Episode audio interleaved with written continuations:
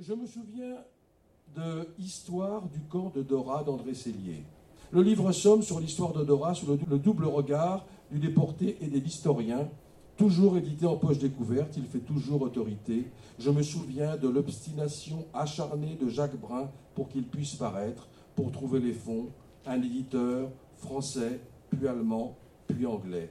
Je me souviens de l'obstination de Jacques Brun pour la création de la Fondation pour la mémoire de la, déportation, pour que l'amicale intègre la Fondation, pour que Jungen für Dora existe, pour qu'une pièce de théâtre sur Dora existe un jour, car il faudrait bien en passer un jour par la création. Je me souviens de la maison bibliothèque d'André Cellier, des masses de documents classés, répertoriés, de son travail historique régulier avec la coupole, avec l'amicale, toujours prêt à apporter le rectificatif précis qui parachèverait le document.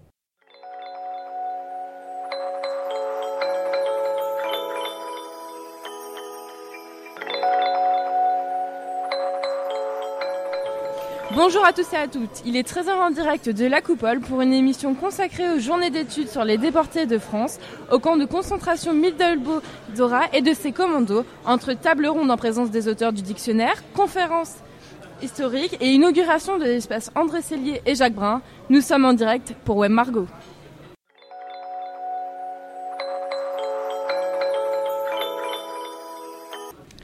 Une galerie froide, humide, silencieuse un dôme imposant, écrasant, pour une histoire douloureuse. C'est ce que nous avons pu découvrir hier en arrivant sur le site de la coupole. Cet immense bunker construit par l'organisation Todd devait être la base de lancement contre Londres des fusées V2. L'immersion dans ce musée de la coupole est totale puisque nous commençons par entrer dans les galeries, galeries qui mènent ensuite sous cet immense dôme en béton où l'on retrouve témoignages, images et objets rapportés directement de Dora.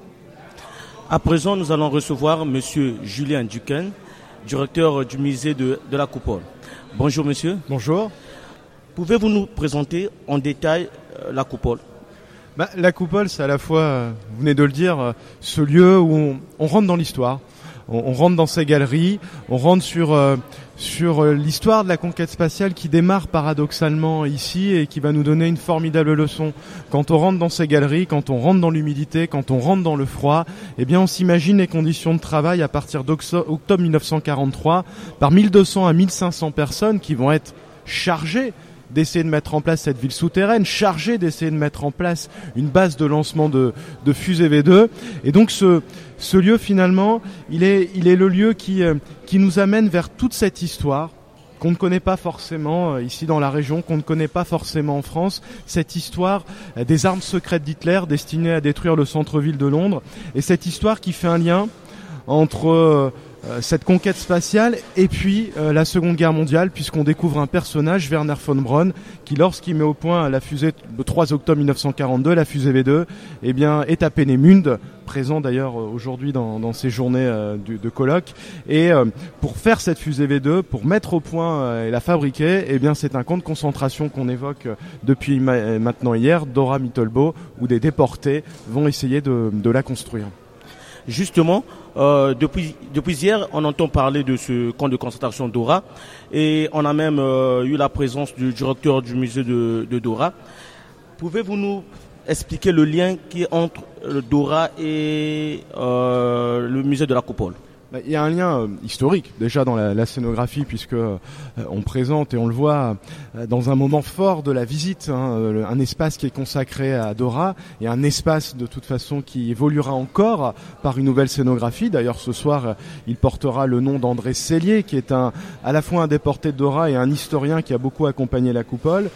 Euh, il y a eu aussi ce souhait avec tous les représentants de la mémoire. On pense à la Fondation euh, pour la mémoire de la déportation, la commission Dora Elrich, donc des gens qui sont des enfants de déportés et qui viennent depuis euh, toujours, depuis l'ouverture en 1997 à la Coupole, pour échanger.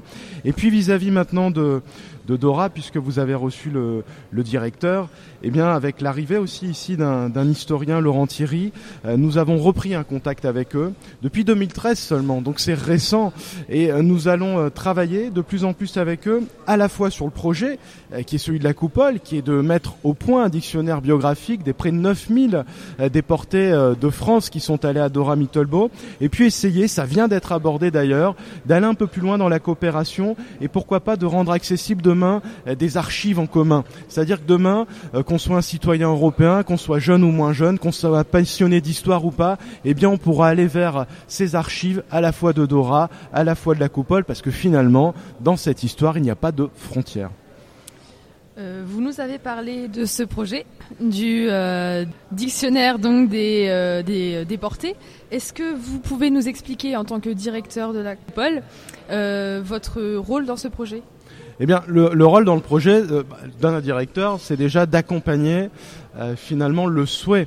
ce que j'ai expliqué hier lorsque je suis intervenu, c'est qu'ici nous sommes un site un musée qui est ouvert euh, au public, qui accueille des visiteurs, qui est un musée qui se situe à Elfo. On ne vient pas chez nous par hasard euh, mm. finalement, hein, parce qu'il faut vraiment euh, se passionner pour l'histoire, et que ce projet, qui est un projet mémoriel, qui est un projet très fort, eh bien, il dépasse les frontières d'un musée de mm. province entre guillemets. C'est un projet européen. Cette mémoire est très forte. Donc le, rôle du directeur, eh bien c'est de porter aussi le projet et d'aller expliquer euh, à tous ces partenaires qui sont présents aujourd'hui qu'à un moment, il faut aussi euh, regarder un peu plus loin que le bout de son nez. Mm. Il faut s'imaginer que cette mémoire, eh bien si on ne s'en saisit pas nous, eh bien elle finira par euh, disparaître. Et il faut se saisir qu'à un moment où notre devoir, notre travail de mémoire ici, c'est d'intéresser les plus jeunes générations à un moment on le voit très bien, et votre radio existe aussi pour cela, des mhm. événements, euh, ne serait-ce que les attentats, qui font qu'il faut euh, prendre la parole, se saisir des sujets et échanger. Eh bien, si nous on le fait pas à un moment et que personne va le faire, eh bien cette mémoire est condamnée à disparaître. Or, on sait très bien que, et on a une phrase de Churchill ici qu'on aime bien citer, que plus on sait regarder loin vers le passé, et plus on regarde loin vers le futur. Mhm. Eh bien, nous on s'est saisi avec une promesse qui est tenue à la coupole, celle d'aller au bout de ce dictionnaire biographique des déportés, celle d'aider euh, l'historien en charge, mhm. Laurent Thierry, de ce projet, de l'aider aussi avec tous les rédacteurs que vous allez recevoir également euh,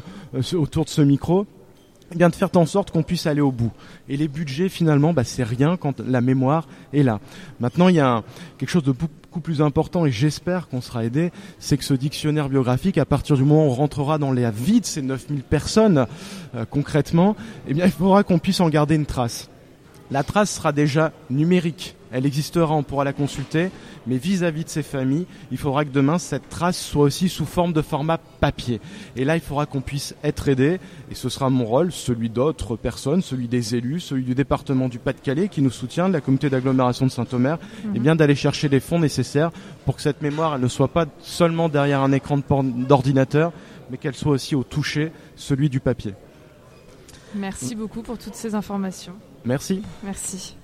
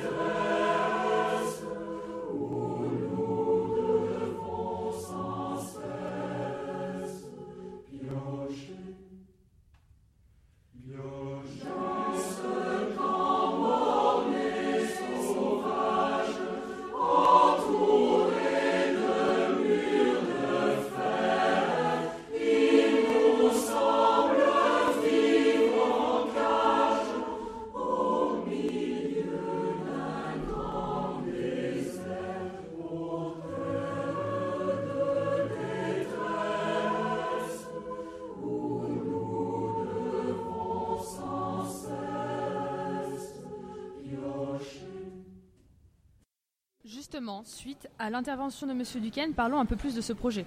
Nous avons eu la chance de pouvoir interviewer Laurent Thierry euh, juste avant la table ronde hier soir. Historien au musée de la Coupole et responsable de ce projet, écoutons-le. Laurent Thierry, bonjour. Vous êtes historien euh, du musée de la Coupole. Pouvez-vous nous expliquer le but de ces journées d'études et leur contenu, s'il vous plaît? Alors le, but de ces journées d'études, c'est de, faire le point sur euh, un projet que nous avons euh, lancé il y, a, il y a très très longtemps. C'est une idée qui date de 1998, du fait des liens entre ce musée de la Coupole et le camp de concentration de Mittelbau-Dora en Allemagne et les déportés de France qui ont été envoyés là-bas. Euh, l'idée avait été lancée à l'époque de réaliser un dictionnaire biographique pour écrire le, parcours de ces euh, près de 9000 personnes qui ont été envoyées dans ce, dans ce camp de concentration et où beaucoup ont laissé la vie. Donc vous êtes responsable scientifique du dictionnaire biographique des déportés partis de France vers le camp de Dora. Est-ce que vous pouvez nous parler plus euh, précisément de ce dictionnaire et nous parler aussi de sa réalisation surtout? Alors, je, dirige en fait un, groupe de. Aujourd'hui, nous avons environ un petit peu moins d'une vingtaine d'auteurs qui, participent à ce projet. Beaucoup se sont engagés euh, bénévolement dans ce projet. Alors, on a des, profils différents. Euh, nous avons un groupe de, quatre euh, professeurs à la retraite, bénévoles, qui viennent travailler. On, on travaille directement sur place, ici au centre d'archives et de documentation de la Coupole. Tous les 15 jours, on se réunit une journée, tous les cinq, pour euh, travailler, examiner le, le, les euh, notices qu'ils ont rédigées. Moi, j'ai un regard un petit peu d'historien mhm. scientifique sur le, ce qu'ils ont écrit. On, on procède à, à, des corrections. Et puis, ils repartent avec euh, des archives pour leur permettre de rédiger de nouvelles biographies. Alors ces archives, il y en a euh, beaucoup qui sont conservées ici à la Coupole, puisque les, beaucoup d'anciens déportés, de familles déportées, ont choisi de déposer ces archives ici à la Coupole. Et la Coupole est un petit peu, en quelque sorte, le, lieu de conservation de cette mémoire en France de, de ces anciens déportés. C'est pour ça qu'à cette occasion, euh, à l'occasion de ces, ces, deux journées, nous recevons un certain nombre de ces familles, des représentants des amicales, euh, et que deux lieux vont être inaugurés en, en, en l'honneur de deux déportés qui ont contribué à cette mémoire et, et à cette histoire. Alors c'est hum, au-delà de ces professeurs qui travaillent sur place, nous avons des correspondants départementaux, mhm. euh, des historiens, des professeurs aussi qui ont déjà une expérience de la recherche, du travail sur sur ces questions et qui apportent leurs euh, leurs données euh, locales, je, disais, je, je dirais, c'est-à-dire les, les, archives dans les régions. Vous avez pu en faire l'expérience à Alençon, à Alençon, mais nous avons d'autres correspondants pour d'autres départements qui font un petit peu la, la même démarche, parce que c'est important aussi d'avoir les, les, ressources locales pour compléter compléter les parcours de ces de ces personnes. Très bien. Bah, merci beaucoup. Merci beaucoup. Merci à vous. Sur l'occasion de mettre à l'honneur les auteurs de ce dictionnaire, en plateau avec nous, Lionel Roux. Oui, bonjour. Bonjour Lionel. Alors, qu'est-ce qui vous a amené à participer à ce projet de, de biographie, très exactement? D'abord parce que j'étais professeur d'histoire, euh, professionnellement, et puis ensuite partant à la retraite, euh, ayant travaillé longtemps, de longues années avec mes étudiants et la coupole, j'ai eu l'occasion de proposer mes services, de rencontrer Laurent Thierry qui euh, s'était lancé dans ce projet ambitieux. Et tout de suite, ça m'a plu. Quoi. Hein, voilà. Et comment procédez-vous euh, pour l'écriture de ces biographies? Euh, C'est facile et compliqué à la fois. Hein. Euh, dans la mesure où c'est facile parce que forcément quand on prend un dossier, on entre dans la vie de quelqu'un. Et donc il y a une curiosité et ça devient compliqué parce qu'on ne sait jamais comment ça va se terminer lorsqu'on lit le dossier. Ça se termine, euh, je vais pas dire bien, parfois ça se termine positivement parce que les gens reviennent, mais souvent ça se termine très mal. Mais la complication euh, ensuite arrive dans la façon dont on va traiter la vie des gens. Hein parce qu'on ne peut pas la traiter de façon linéaire comme ça. Euh, il faut prendre un espèce de recul affectif, un recul intellectuel, qui va permettre euh, de relater la, vie, euh, ce que ces gens ont, leur engagement, ce que ces gens ont vécu, ont souffert, tout en restant dans les limites de l'écriture historique. Et donc, c'est assez difficile.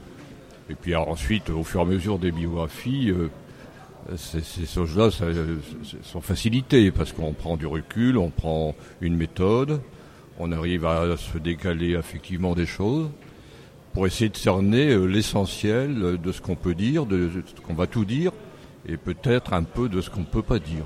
Voilà. Eh bien, merci beaucoup Lionel. Merci, merci à vous.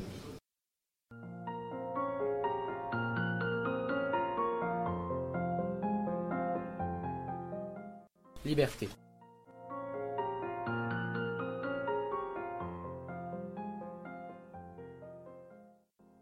Sur mes cahiers d'écolier, sur mon pupitre et les arbres, sur le sable, sur la neige, j'écris ton nom.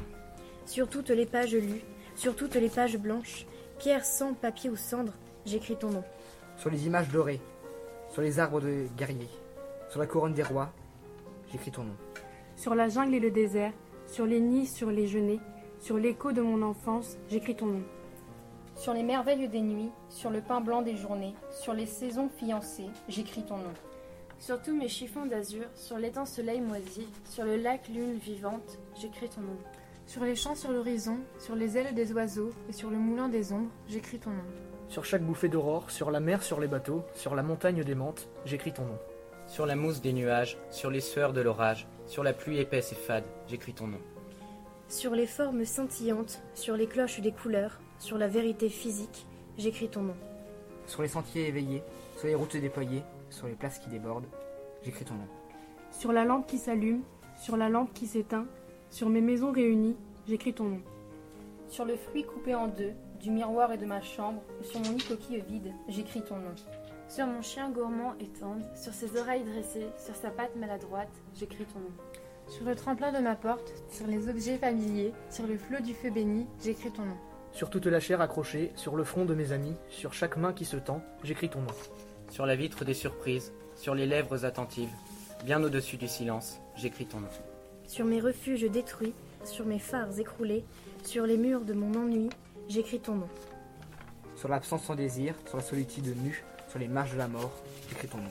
Sur la santé revenue, sur le risque disparu, sur l'espoir sans souvenir, j'écris ton nom.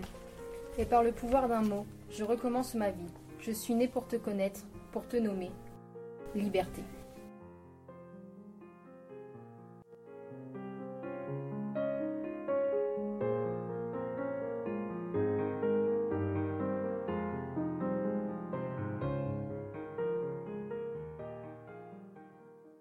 Le savons tous aujourd'hui, c'est l'occasion aussi de se souvenir des déportés passés par le camp. Euh, grâce notamment aux inaugurations de ce soir de deux espaces. Le premier, l'espace André Cellier, le second, l'espace Jacques Brun. Euh, leurs enfants sont d'ailleurs présents autour de la table aujourd'hui. Bonjour Jean Cellier. Bonjour. Votre père André a été déporté au camp de Dora. Oui. Il a publié le livre qui fait référence l'histoire du camp de Dora. Oui. Quel était son rapport à ses vécus et par voie de ce conséquence celui de ses enfants? Il est revenu de Dora en juin 45, comme tant d'autres. Et à l'époque, j'avais 4 ans. Je ne peux pas dire que je me souviens de son retour. Mais ce que je peux dire, c'est que euh, entre son retour et l'année où il a pris sa retraite en 1986, il n'a, il a très très peu parlé de Dora. Non pas parce qu'il occultait, mais comment dire, parce qu'il a euh, repris une vie normale.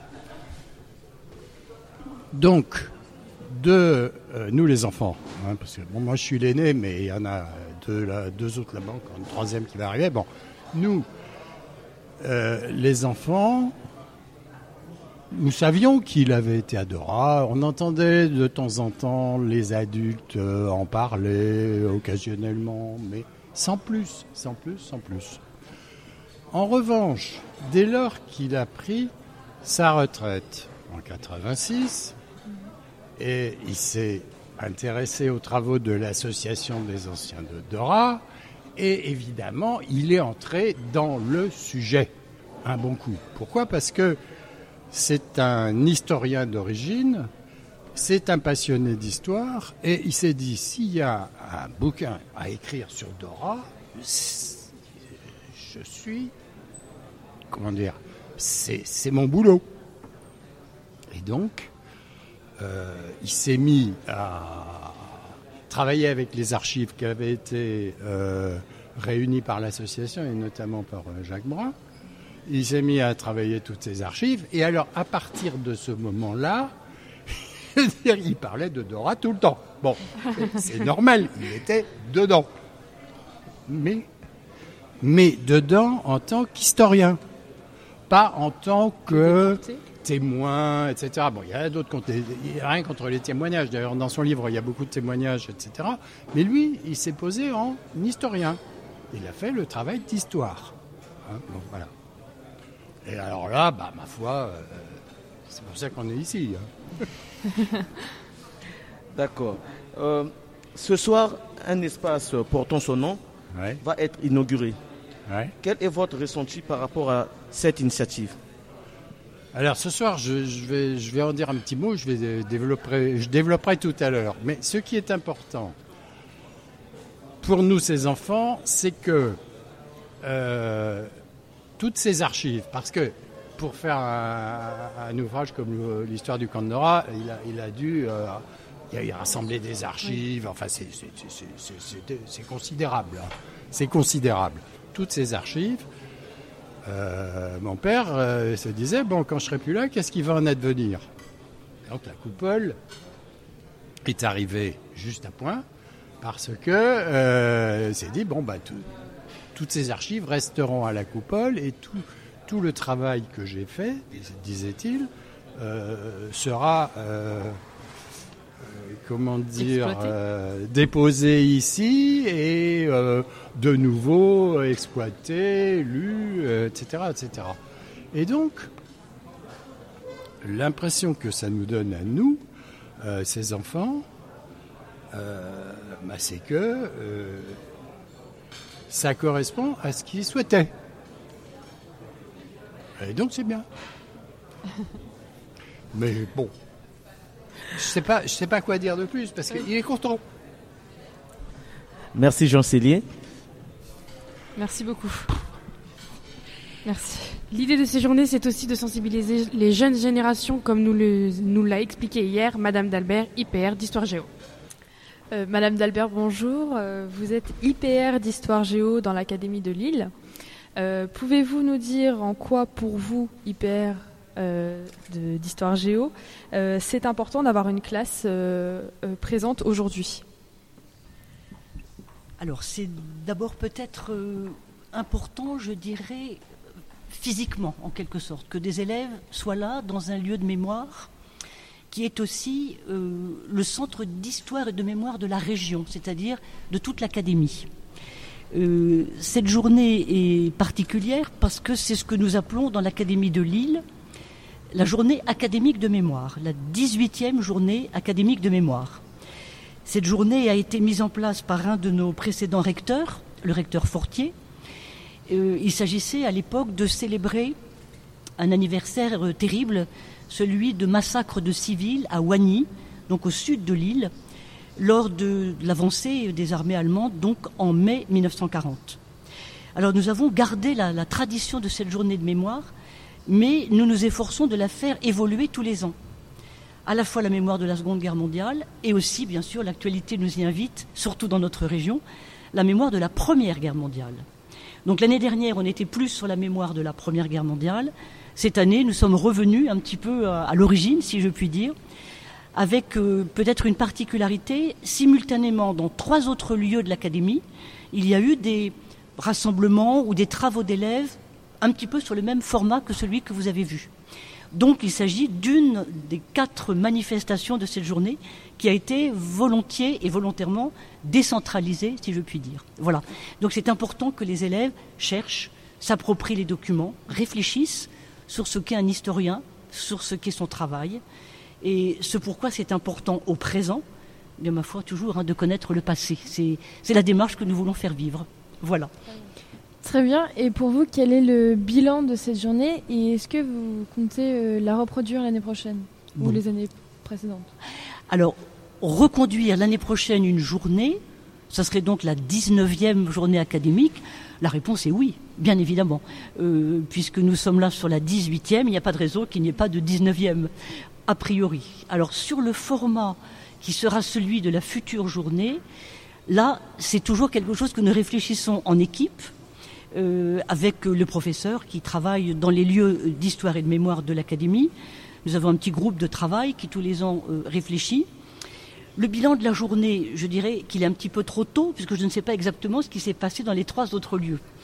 Euh, si j'observe ce qui s'est passé ici, le bilan pour moi est positif. Je suis arrivée un petit peu plus tard que prévu. Voilà, c'est quelquefois la, la, réalité des contraintes du métier. Mais j'ai vu des élèves qui travaillaient. On m'a dit qu'ils avaient été intéressés, euh, qu'ils avaient produit des notices, puisque c'était leur, euh, leur travail, leur mission, que l'idée éventuelle d'être publié avait donné une dimension de sérieux hein, particulièrement forte. Ils ont visité également le, la coupole, euh, qui est un lieu tout à fait, comment pourrais-je dire, emblématique de l'histoire de notre académie, de, réflexions qu'on peut mener sur la guerre, sur les liens parfois étonnants entre la guerre et la science. Les guerres ont souvent été des moments d'accélération des progrès scientifiques. C'est une vraie question morale, là, au sens euh, plein du terme. Il s'agit euh, également de réfléchir pour les élèves à la notion d'engagement, puisqu'ils sont amenés à rédiger des notices sur des gens qui se sont engagés et qui ont même souvent laissé leur vie après euh, les circonstances dramatiques de leur déportation. Donc, par-delà la dimension des connaissances historiques, c'est aussi pour qu'ils se forment, pour qu'ils forment leur jugement, pour qu'ils forment leurs valeurs de futurs citoyens. Comment un citoyen peut-il s'engager? Pourquoi peut-il s'engager? Il y en a qui l'ont fait dans le passé. Comment peut-on le faire dans le présent? Qu'est-ce qui vaut le coup que l'on s'engage? Et jusqu'à quelle hauteur peut-on s'engager? Ce sont toutes ces questions-là bah, que nous aimons que les élèves se posent. Alors, nous ferons peut-être différemment l'an prochain. On, on, a dans l'Académie en 2017, dans la région, beaucoup de commémorations, notamment les batailles d'Arras. Nous avons des scolaires qui vont venir de Canada, qui vont venir d'Australie. Oui, oui, tout à fait. Donc on aura peut-être des projets aussi avec euh, ces élèves venus de, de, très loin du Commonwealth.